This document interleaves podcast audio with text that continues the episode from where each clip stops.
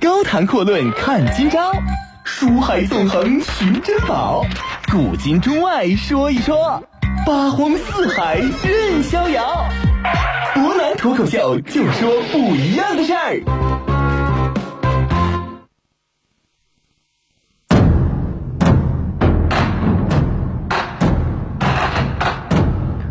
听众朋友，大家晚上好，欢迎您收听今天的博南脱口秀。今天呢，我们继续讲一讲文聘的故事啊。昨天我们提到呢，文聘在三国一代呢，实际上他和关羽的交手次数是比较多的。当然，关羽本人呢，并非是想跟文聘真正见个高低，拼个你死我活。他主要的目标呢，是在襄樊之战的前夕啊，骚扰曹真的这个身后。而文聘呢，也多次作为机动部队。对关羽的部队进行了阻击。很多分析都认为呢，文聘和关羽以及乐进啊这三个人呢多次交锋呢是在公元的二百一十三年。在此之年呢，很多人认为绝北道乐进、文聘呢没有参与这场战争。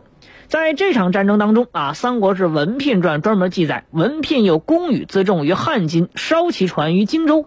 实际上，这句话呢，最早说的是在巡口吓退关羽之后啊，获封延寿亭侯。随后呢，关键的点就在于汉津和。京城，也就是所谓的荆州古城，全部都位于汉江流域，也就是呢，这个位置它本身是在江陵以北相当远的地方。如果说啊，文聘呢退关羽发生在公元二百一十三年，那么也就意味着关羽在真正大家所熟知的北伐之前呢，还发动过一次北伐，并且又进行了以在襄阳攻城战的这样一个比较跟后续的襄阳之战有一个类似的情况。我们说很难想象啊，刘备呢本身是孤悬于蜀地千里之外，忙着和刘璋和张鲁进行汉中的争夺，关羽会选择在这样一个时机进行北伐，这是不太可能的。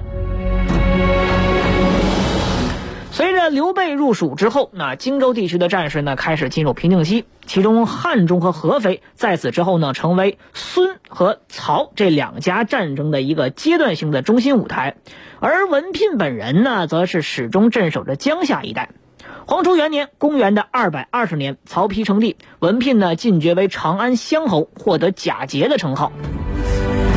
黄初三年，也就是两年之后，那曹丕呢分三个方向大举攻吴，其中呢曹真、夏侯尚两大军区司令联合进攻江陵一带。作为江夏太守呢，文聘是受命跟随夏侯尚出征。曹魏大军呢在包围了江陵之后，和东吴守将朱然、援军诸葛瑾展开激战。刚刚结束的夏侯尚呢，之前伯南就讲过了，那这儿也就不再说太多的一些废话。文聘呢，实际上他是分兵驻扎在夏口附近，扼守着长江和汉水的交汇之处。在这个地方进攻的呢，主要是韩当啊。当然呢，韩当这一次又吃了败仗。文聘本身呢，部队数量较多，而且呢，他久居江夏一带。韩当本以为啊。东北之地的人吧，也就是北方，让他们去打水战，其实是比较难的。但是呢，文聘训练的这支水军实力可以说是相当之强，所以所有人都没想到，文聘轻松的就击败了韩当。这场战争呢，最终由于曹仁在濡须口的这个拙劣指挥啊，可以说曹魏这边最终也是无功而返。曹丕的南征结束之后，文聘呢再一次获得晋升，成为了后将军，封新野侯。黄初七年啊，曹丕呢英年早逝，他的儿子魏明帝曹睿即位，孙权呢也就趁着曹魏新帝登基未稳之势，开始大举进行北伐。根据文聘本传记载呢，孙孙权啊以十五万精锐大军包围了江陵治所所在的这个石阳，随即呢发动了猛烈进攻。文聘呢足足死守了二十多天，孙权呢并没有能够攻破石阳。其实这事很简单，孙权的所谓十五万之兵，后续还有不少所谓的辎重兵。真正的能战之兵也就不足七万左右。文聘呢，在江夏一带是实实在在握有重兵，大约是五万精锐，而且江夏城池呢相当坚固。经过文聘近十多年的这个经营啊，江夏呢已经成为一座堡垒之城。孙权部队呢本来就不太擅长于陆上的攻城战，你让东吴的放弃水军去打城战，显然是一个难度比较大的事儿。孙权呢，因为自己没有能够打破石阳啊，再加上呢，这个曹魏已经是发现自己了啊，怎么办？可谓是战机尽失，于是呢，选择撤兵而去。其实我们说呢，文聘啊，在此之前呢，他曾经研究过一下孙权和张辽在合肥之战的经过。于是呢，文聘也就是趁趁着这个孙权撤军的时候，选择主动追击啊，居然呢也获得了大胜，历史称之为聘追击而破之。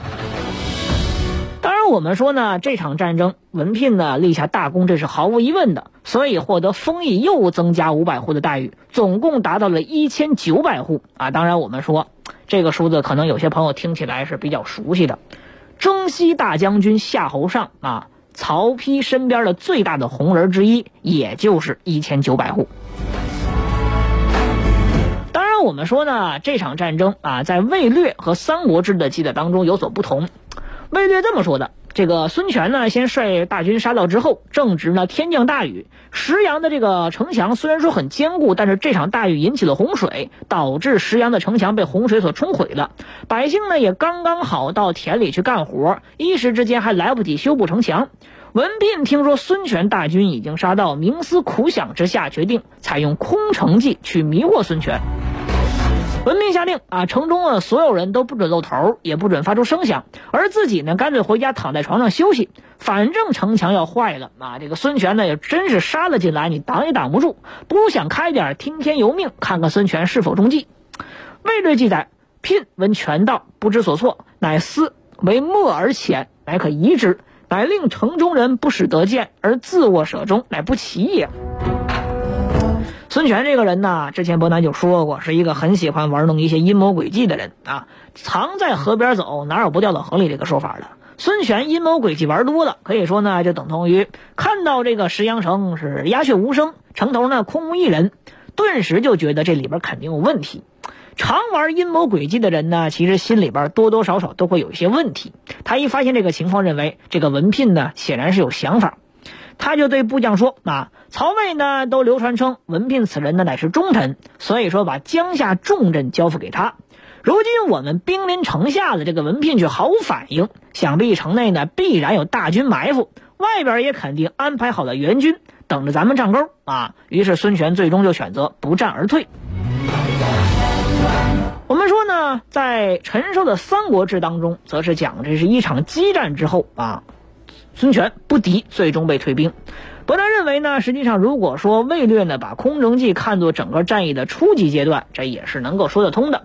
孙权呢可能一开始怀疑城内确实有埋伏而不敢进兵，发现文聘没有伏兵之后反身再战，而这个时候文聘已经把城墙的关键位置补得差不多，坚守二十多天啊。不管怎么讲，这种经过也是完全有可能的。高谈阔论看今朝，书海纵横寻珍宝，古今中外说一说，八荒四海任逍遥。湖南脱口秀就说不一样的事儿。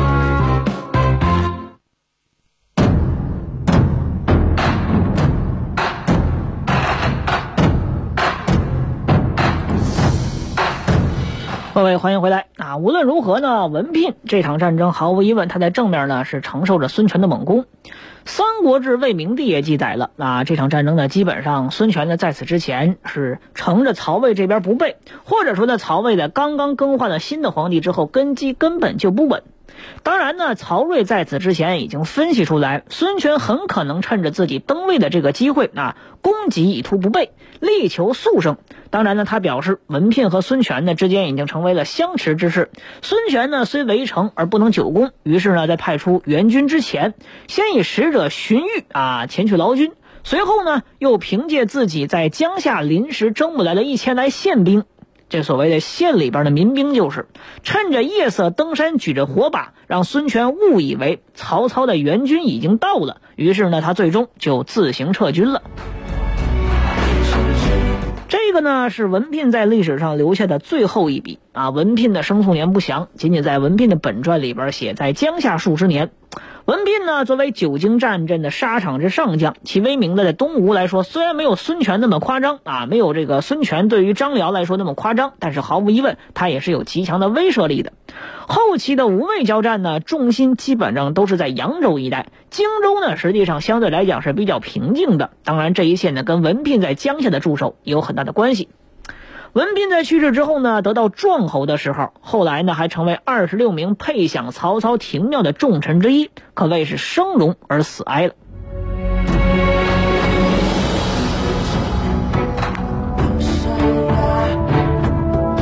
接下来呢，伯纳要给大家讲一个人物啊，这个人物呢，在历史上有着自己非常独特的传奇色彩啊。同样呢，他作为三国时代应该说正统三国时代的第二位皇帝啊，毫无疑问呢，他的能力是有的。但是呢，很多人对他也有很多的诟病，最多的诟病就莫过于那首非常著名的七步诗啊，所谓的“夫斗在釜中泣”啊，我们都知道这首诗说的是很有意思。所谓骨肉相残呢，大概就是这么一回事儿。当然呢，如果说你站在这个人物的角度去看一些事儿啊，什么叫做煮豆燃豆萁，豆在釜中泣？啊，本是同根生，相煎何太急？但有些事儿为何要相煎何太急？或者说他自己是不是这么想的？其实呢，我们也不好讲。毕竟呢，历史最大的一个神秘之处就在于没有办法让我们重新体验当时的一些情况。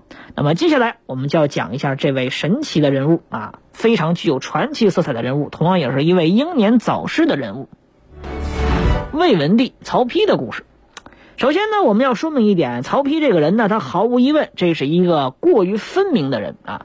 作为君主来说，他比起他爹差了很多。当然，伯南指的不是能力，而是城府这方面。但凡有一个人惹曹丕不高兴的，他一个也不放过。但凡是能顺着他的人啊，曹丕对你呢，永远是朕不对你不抛弃也不放弃。因此呢，我们说，在传统以道德为考量的主要标准的这些历史人物当中啊，恩怨分明、性格特点以睚眦必报的名义，一般来说呢，都被列为了所谓的污点。当然呢。曹丕啊，由于他是所谓的篡汉之地啊，他变相来讲呢，历史上给他留下的一些光辉形象还真就不是特别多。当然，我们都说啊，伟大的人物呢，应该专注于伟大的事业。如果说有些人把自己太多精力放到恩恩怨怨之上啊，也要做一个凡人。当然，话说回来，做凡人并非是一件不好的事儿，但是不可否认的是，凡人也有属于凡人自己的传奇和色彩。我们说呢，曹丕啊，原本呢，他最早并非是曹操的世子，长子有曹昂，比他有才华的还有曹植啊，同样还有那个著名的会称大象的曹冲。话说回来呢，曹操对自己的另外一个儿子曹彰也是相当的喜爱。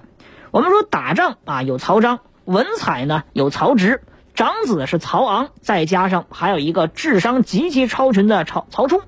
变相来说，曹丕小时候这个日子，可以说并没有我们所想的那么轻松，那么好过。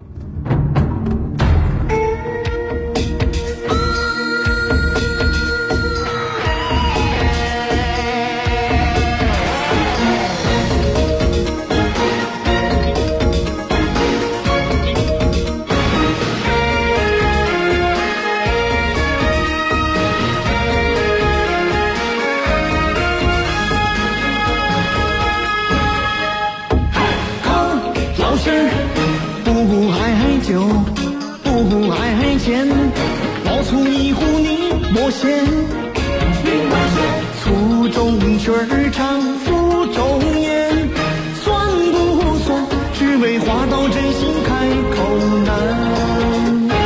考老师，做好官，做大官，清清白白睡得安。睡得安，下有黄土，上有天，不成仙，只留谈笑一片在人间。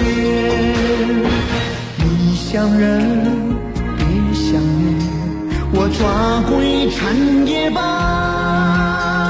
心只要渴望，乾坤我来断。靠老仙儿做好官，做大官，清清白白睡得安。下有黄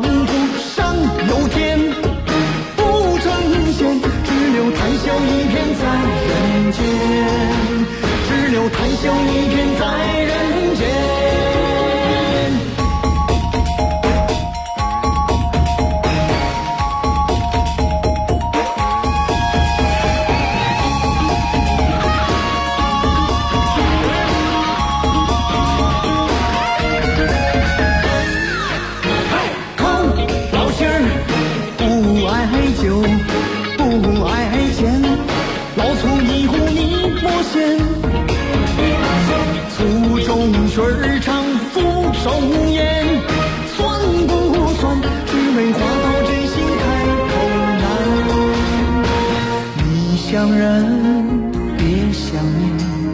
我抓鬼趁夜半，心只要渴望，乾坤我来断。靠，老仙儿，做好官，做大官，清清白白睡得安。下有黄。